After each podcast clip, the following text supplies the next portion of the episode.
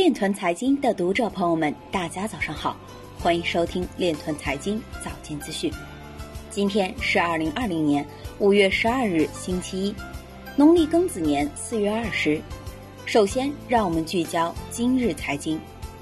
直布罗陀默认将代币销售视为证券发行。越南财政部将成立研究小组管理加密货币。成都金融科技发展规划出炉，发展基区块链技术应用场景。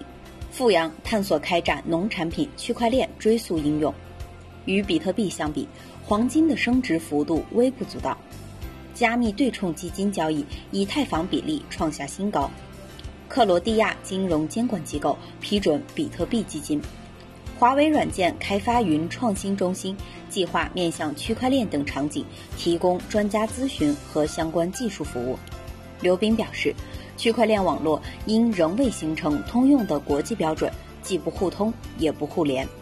腾讯区块链技术负责人李茂才表示，区块链技术可以充当基础设施的催化剂。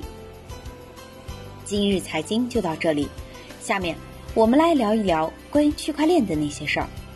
五月十一日，《人民日报》刊文警惕虚拟货币骗局。文章表示，近日，银保监会等五部门发布提示称，一些不法分子打着金融创新、区块链的旗号，通过发行所谓虚拟货币、虚拟资产、数字资产等方式吸收资金，侵害公众合法权益。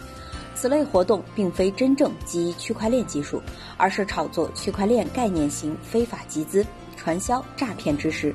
主要有以下特征：一是网络化、跨境化明显；二是欺骗性、诱惑性、隐蔽性强；三是存在多种违法风险。银保监会等五部门提示消费者，此类活动以金融创新为噱头，实质是借新还旧的庞氏骗局，资金运转难以长期维系。广大公众应理性看待区块链，不要盲目相信天花乱坠的承诺。应当树立正确的投资理念，切实提高风险意识。对发现的违法犯罪线索，可积极向有关部门举报。以上就是今天链团财经早间资讯的全部内容，感谢您的关注与支持，祝您生活愉快，我们明天再见。